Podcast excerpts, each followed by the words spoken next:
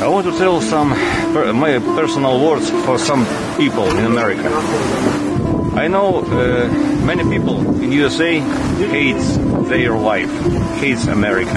I want to tell them, hey man, let's change our life, our lives, just for a week. I will go to work uh, in peaceful sky, in clear uh, streets, and you came here for this field, under bombs, under shells, just for a week and you will and you will see the difference between my country and your country.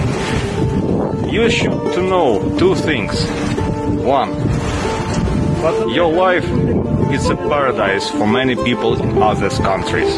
Appreciate this. And second, freedom. You have freedom like a gift, but real freedom, real freedom is not a gift; it's a reward.